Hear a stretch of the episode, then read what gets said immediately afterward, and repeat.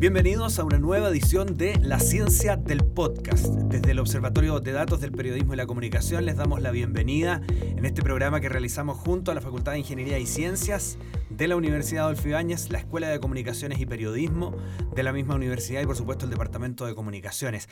Hoy tenemos a un invitado cuyo tema es muy interesante porque no solo tiene de actual, sino de permanente, de política pública y de cuando en cuando mucha portada en los medios de comunicación hablamos de los incendios forestales y de los incendios que también amenazan a sectores más urbanizados.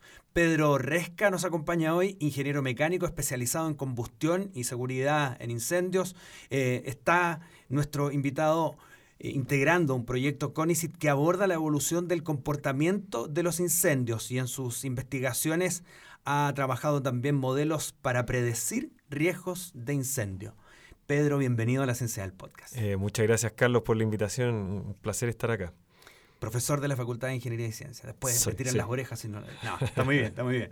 Eh, Pedro, ¿uno puede predecir un incendio? ¿Podemos llegar a algo tan así? Eh, sí, o sea, si uno piensa que el, incendio es un fenómeno físico, ciertamente que se puede predecir. Ahora, el, el, problema con los incendios, y de hecho hay, hay hay un profesor del MIT que, ya, falleció, pero decía que eh, la ciencia de incendios es uno de los problemas más difíciles de resolver junto con la vida, el origen de la vida. El problema que tienen los incendios es que eh, involucran distintas escalas espaciales, ¿no es cierto? Porque las reacciones químicas, si tú te fijas, son eh, reacciones de recombinación de átomos, ¿no es cierto? estamos hablando de, escalas muy pequeñitas, hasta escalas en un incendio forestal que tiene que ver con eh, el tamaño de un valle. ¿Te fijas? Entonces estamos hablando de escalas que son desde micrones hasta kilómetros. ¿Te fijas? Entonces tú tienes un montón de escalas espaciales ¿ya? que tú tienes que calcular y, resolver con, tus ecuaciones matemáticas.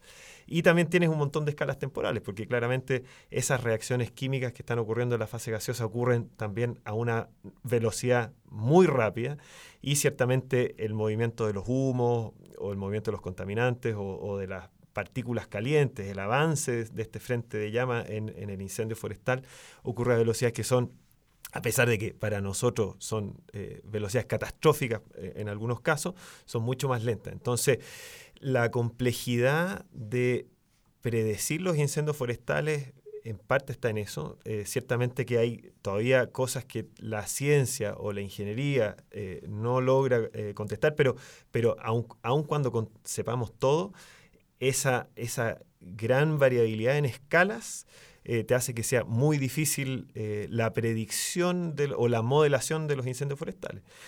¿Qué es lo que es predecir? A nosotros lo que nos interesaría es que si es que hay un incendio, nosotros, ojalá como, como lo hacen un poco en el CSI, en esta, en esta serie así, que nosotros podamos meter rápidamente los datos en un computador eh, y obtener información antes de que ocurra, ¿no es cierto?, sobre lo que va a ocurrir con el incendio. Eso, ¿Hacia dónde se dirige? Hacia dónde se dirige, cuál va a ser la intensidad, si, es, que, hay que movilizar más recursos. Correcto, exactamente. Ahora, hay que decir que, que, eso se hace actualmente, hay modelos que se llaman eh, modelos operativos, que son no resuelven toda la física, o sea, no resuelven todas estas, eh, estas reacciones químicas que te hablaba, este movimiento de los fluidos, no lo resuelven todo completamente. Eh, y, y son bastante buenos. ¿eh? Y de hecho Chile es, yo diría, pionero, a lo menos en Sudamérica, en el uso de este tipo de modelos que ayudan a tomar cierto tipo de decisiones en, los incendios más grandes. Uno eh, observa cifras como, por ejemplo, 99,7% de los incendios se producen por acción humana, que puede ser por descuido, negligencia o intención, que es información que aporta CONAF en su página eh, web. O los 20.000 eh, las 20.000 hectáreas de vegetación que se perdieron, vegetación nativa en Aysén en el verano de este año, de 2019. Y uno dice, claro, las cifras demuestran que es súper importante, pero la realidad chilena, en relación con otros países, eh, es particularmente delicada en materia de incendios forestales. Eh, hay, hay semejanzas. ¿ah? Yo te diría que bueno, si uno piensa, por ejemplo, en las regiones del vino, ¿eh? las regiones, los mejores vinos, ¿dónde están? Están en el Mediterráneo, ¿no es cierto? Están en el sur de Francia, Italia, España, están en Australia, están en California y también están en Chile. Y esas regiones que producen tan buenos vinos eh, son regiones de climas mediterráneos. Y si uno bueno, si uno camina por, qué sé yo, por, Francia, uno va a California y uno ve acá en Chile, ve que hay eh, semejanzas. ¿ah? Mm. Es parecida la vegetación, el clima es parecido, la topografía es, parecida.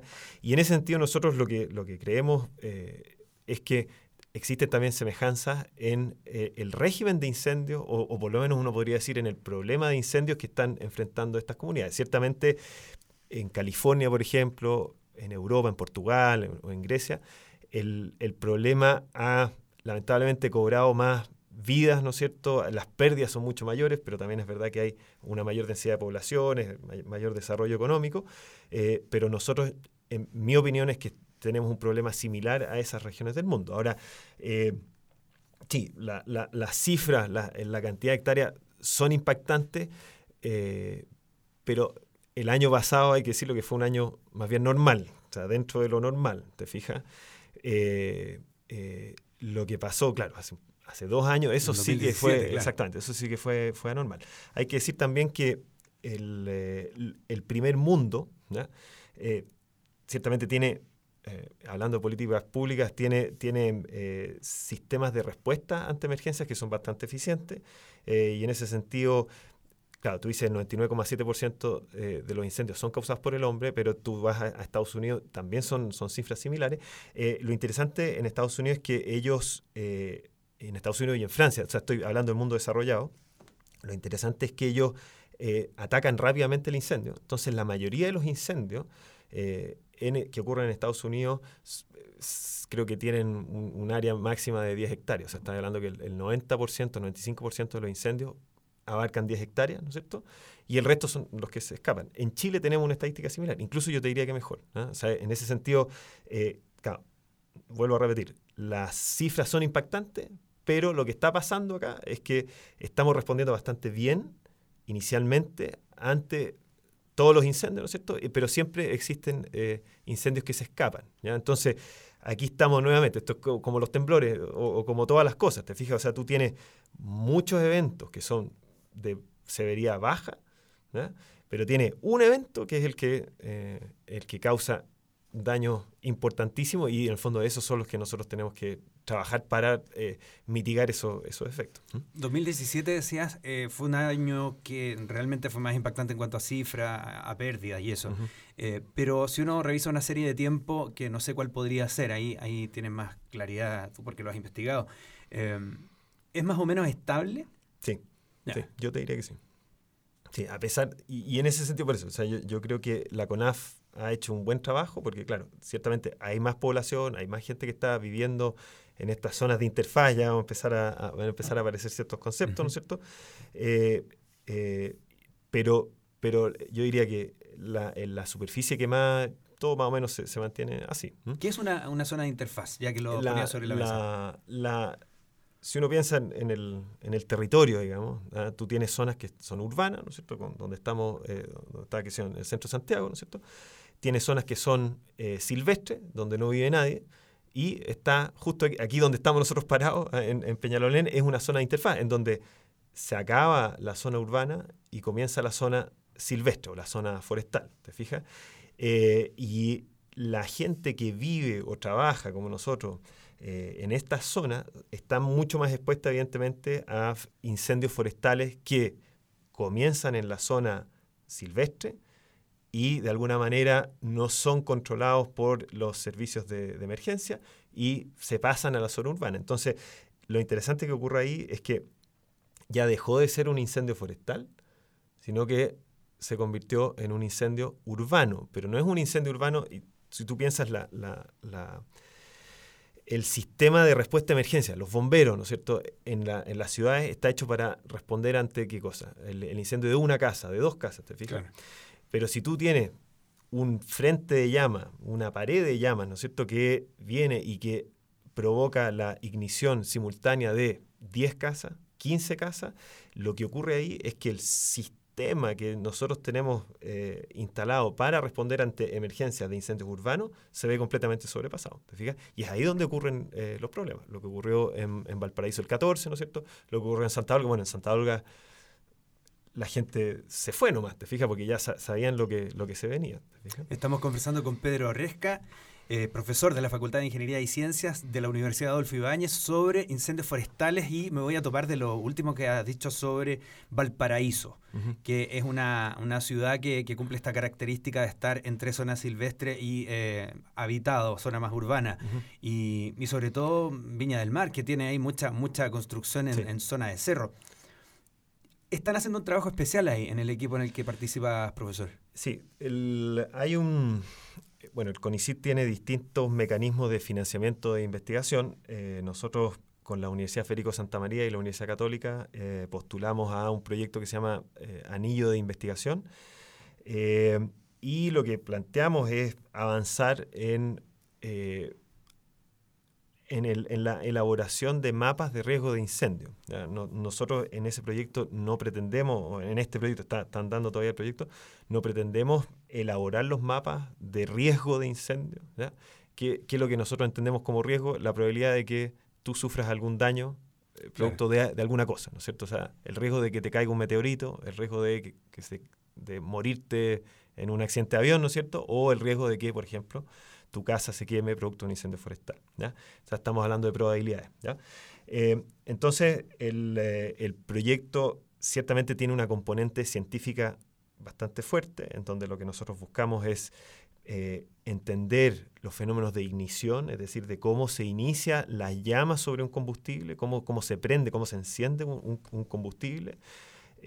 tenemos en la zona de interfaz, vamos a tener no solamente combustibles silvestres de vegetación, sino que también vamos a tener combustibles que son asociados a las estructuras, a, lo urbano, ¿no es cierto? O sea, va a tener materiales de construcción y adicionalmente en el caso de Valparaíso, que es, que es un desafío que yo te diría que no existe, por ejemplo, en California, tenemos, por ejemplo, eh, eh, vertederos ilegales, ¿te fijas? Entonces, hay ese esa tercera componente, ese tercer combustible, que lo que nosotros tenemos que hacer es caracterizar eh, y lo que nosotros planteamos es no solamente digamos, entender el, mecanismo físico o avanzar en el entendimiento del mecanismo físico eh, y químico de la, del proceso de ignición, sino que también lo que pretendemos hacer nosotros es empezar a elaborar bases de datos de inflamabilidad, que llamamos nosotros, eh, de tanto combustibles forestales como combustibles urbanos, ¿te fijas? Eh, y todo eso nosotros lo que queremos hacer es combinarlo con eh, sistemas de percepción remota, para los cuales nosotros vamos a usar datos de satélite, imágenes satelitales y también imágenes tomadas con aviones no tripulados, el, famoso dron, ¿ya? Eh, y finalmente con eso lo que nosotros buscamos es crear una primera versión de mapas, pero lo que nosotros queremos es mapas de, hacer mapas de lo que llamamos nosotros vulnerabilidad. ¿Cuál es la diferencia entre vulnerabilidad y riesgo? Vulnerabilidad yo lo entiendo como eh, mi respuesta ante algo que me ataca. El, eh, ejemplo más claro es el veneno. Por ejemplo, uno puede decir, mira, yo te doy una dosis, una dosis de veneno, ¿no es cierto? Y yo puedo decir, mira, si yo te doy una dosis de veneno, el 30% de los hombres adultos fallece.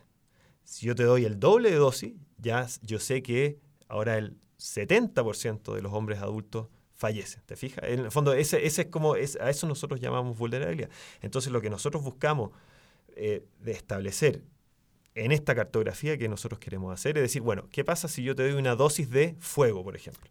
Una dosis de calor. O sea, se asume, se asume que, el, que el fuego llega.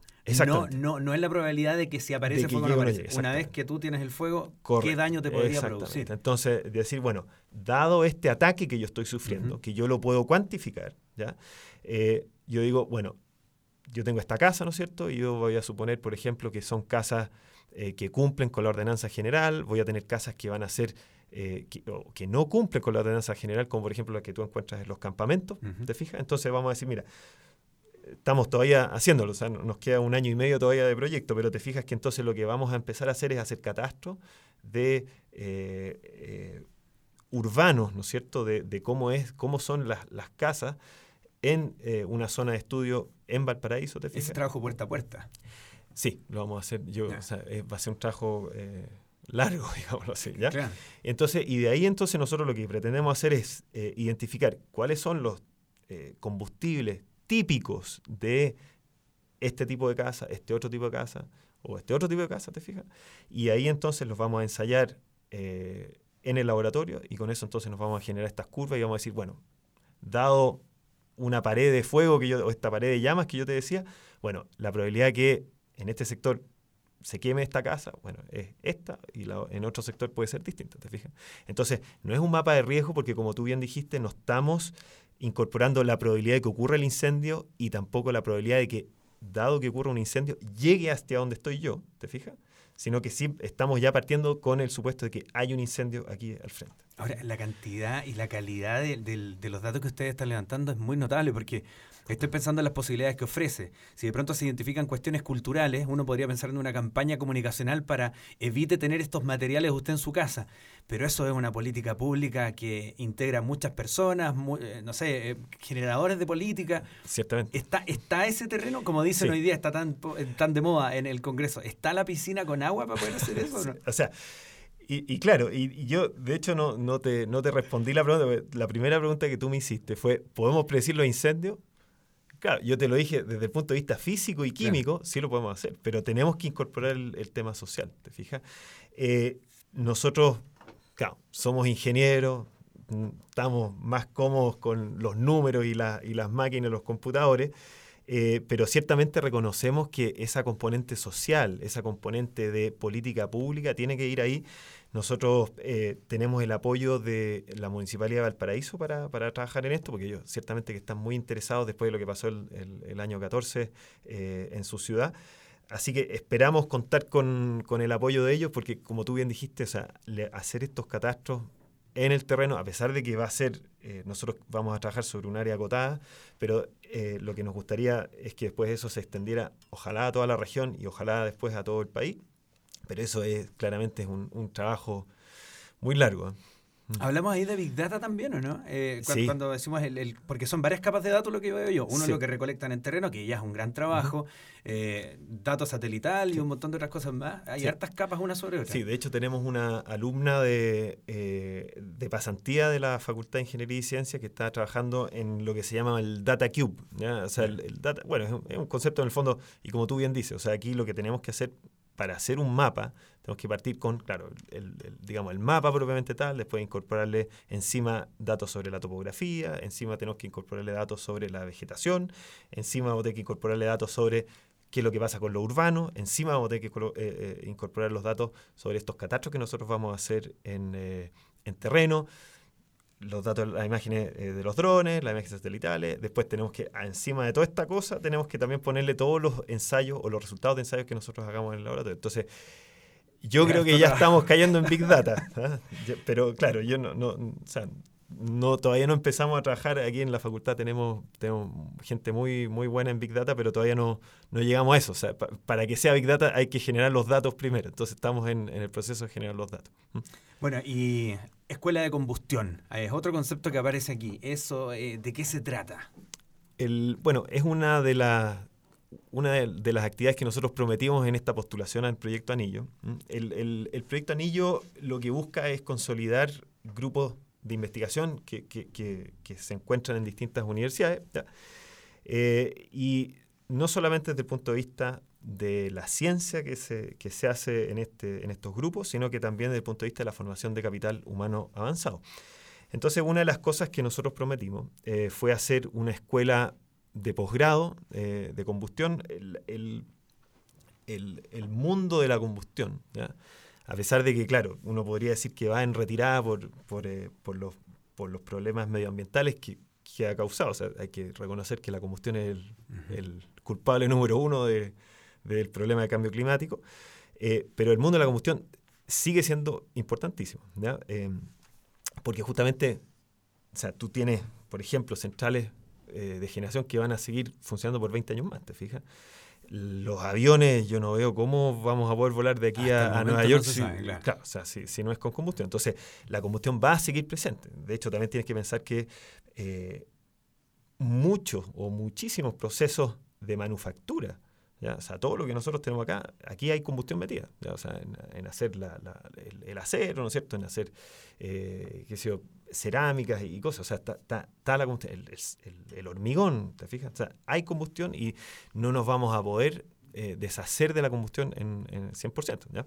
La, la combustión, eh, la comunidad científica de la combustión se organiza en lo que se llama el Instituto de Combustión. ¿ya? Perdona que, sea largo, pero... No, está muy bien. Eh, entonces, bueno, el Instituto de la Combustión eh, tiene lo que se llaman distintas secciones que, representan a distintos países. Nosotros hace tres años logramos constituir la sección chilena del, del Instituto de Combustión. ¿ya? somos, bueno, poquitos, pero, pero somos bastante poquitos, pero buenos, como. Claro. Eh, y, bueno, como parte del proyecto Anillo, lo que nosotros eh, quisimos hacer eh, fue postular a estas escuelas de combustión. El Instituto de Combustión lo que hace es que tiene un programa de escuelas de posgrado de verano, en donde se juntan los académicos o los profesores más consolidados a nivel mundial con gente que está partiendo en, esto de la investigación o de la ciencia de la combustión. Entonces son, eh, típicamente lo que uno hace es que, te juntas una semana, haces como un retiro, digamos, en, algún lugar, como Punta de Tralca, imagínate tú.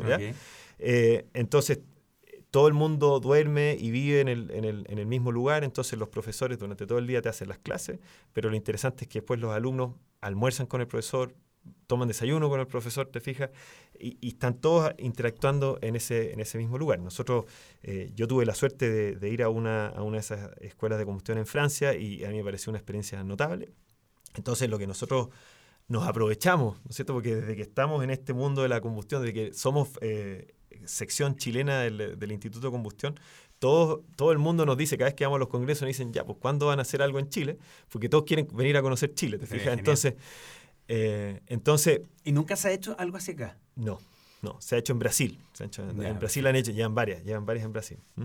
Eh, y bueno, entonces nosotros postulamos, ¿ya? Eh, y tuvimos la suerte de, ganar y postulamos con la primera escuela del Instituto de Combustión que está dedicada a incendios. ¿ya? Entonces lo que nosotros vamos a hacer en esta escuela de combustión es hablar de aspectos fundamentales de la ciencia de la combustión, pero aplicado a incendios. Entonces, la primera en el mundo, viene los profesores que vienen eh, son de primerísimo nivel, yo te diría. O sea, yo no sé si alguna vez ha, ha, ocurrido otra escuela de combustión en donde haya habido tal nivel de profesores. O sea, realmente yo te lo digo, son excelentes los profesores. Vienen profesores de Estados Unidos, de Australia eh, y de Europa, ¿ya?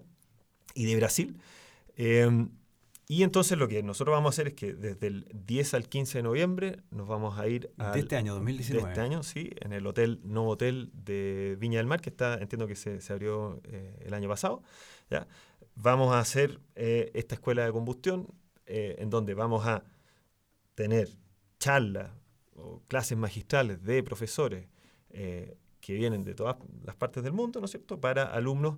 Y, y lo interesante también es que nosotros lo abrimos no solamente alumnos de Chile, porque claro, somos poquitos en Chile, pero alumnos de Sudamérica, eh, de Estados Unidos y de Europa. O sea, tenemos un interés brutal por, eh, por, gente que quiere venir a, la escuela. Estamos tratando de conseguirnos la mayor cantidad de becas, así que esperamos que, o sea, ojalá para nosotros sería lo ideal que todos los alumnos de posgrado que vengan a la escuela no tengan que pagar nada por, por asistir. ¿Es para alumnos de posgrado? Sí. Ya, y si alguno nos está escuchando a esta hora en algún lugar y dice, ¿dónde encuentro información? ¿Dónde puede...? El, eh, es www.apsis.cl, es a p c i s s.cl, y ahí está la, la, página. Eh, y ahí van a encontrar información sobre cómo postular a, la, a las becas, información sobre, evidentemente, el, el, lugar y, y, cómo inscribirse. ¿Y hay otro tipo de combustión, así como asadito y todo, hacen o no? Sí, eh, vamos a hacer asado ah, patagónico. me parece, me parece. Sí, lo hicimos. Ah, eso está bueno.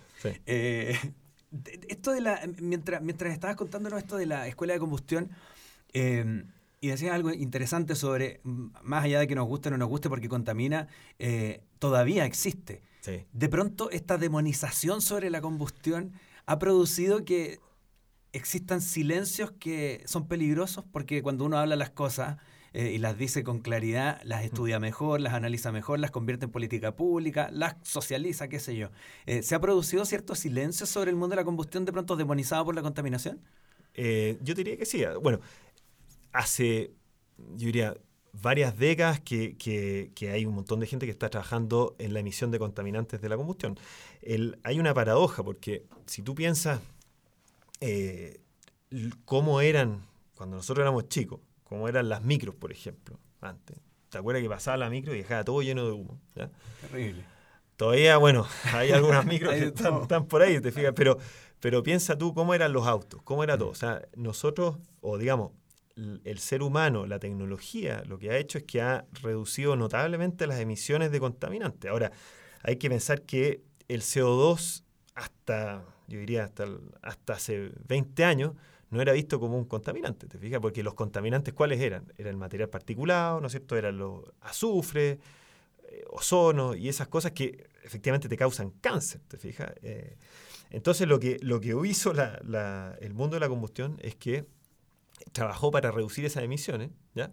Ahora, y esas emisiones, claro, paradójicamente, el, tener, digamos, una nube de, de, smog sobre una ciudad, lo que hace es que evita que te llegue tanto sol o tanta radiación solar, ¿te? Entonces, en ese sentido es interesante porque, claro, la tecnología, todas las empresas que se dedican a, fabricar sistemas de combustión, lo que hicieron fue reducir cierto tipo de emisiones, o sea, atacaron eh, cierto tipo de eh, contaminante, ¿ya?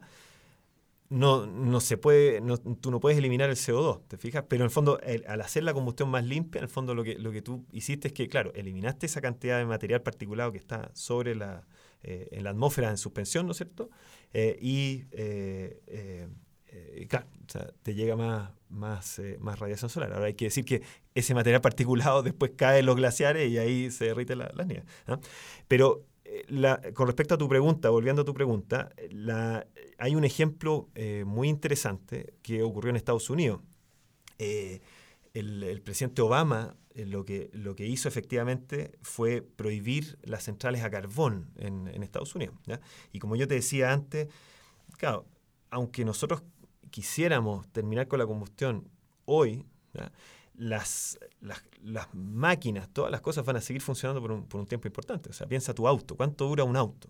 O sea, claro, uno tiene el auto 5 años, 10 años, pero después tú lo vendes y alguien va a seguir usando ese auto. Entonces, no es que yo, yo vendo algo, lo dejo usar y ya no va a emitirse más combustión. En el caso de las centrales a carbón, claro, uno dice, no construyamos más centrales a carbón, yo estoy completamente de acuerdo eh, con eso, pero la, la pregunta es, ¿qué hacer con las centrales de carbón que existen hoy y que van a seguir funcionando por los próximos 20 años o 30 años, ¿te fijas? O 40, no sé. Entonces, eh, el, hecho de terminar con eso, también eh, yo entiendo que se cortaron fuertemente los fondos para investigar la combustión del carbón, del carbón mineral, ¿te fijas? Entonces, eso, en el fondo, Claro, tú cortaste, pero, pero no, no, estudiamos qué hacer con eso. Correcto, correcto. O sea, todavía vas a tener un problema. O sea, el, hecho de no estudiar lo que mm. pasa con la, con la combustión de carbón y, no te está evitando el, el, problema que tú vas a tener por los próximos 40 años que esas centrales, con esas centrales que van a seguir funcionando, ¿te fijas? ¿Y eso lo estamos discutiendo acá en Chile? Eh, no. Yo diría que no. Ahora, la combustión, la comunidad de la combustión eh, es pequeñita acá en Chile. Estamos tratando de hacer lo que podemos. Pero se está haciendo algo. Sí. Y de eso nos vino a hablar hoy día Pedro Resca. Yo agradecido a nombre del Observatorio de Datos del Periodismo y la Comunicación, de nuestra gente de la ciencia del podcast, nuestro editor Felipe Soto, que eh, todos los las semanas nos ayuda a sacar una conversación interesante, porque los datos de la ciencia vale la pena darlos a conocer. Gracias por acompañarnos hoy. Muchas gracias, Carlos. Fue un, fue un gusto. Que estén muy bien. Gracias, igual.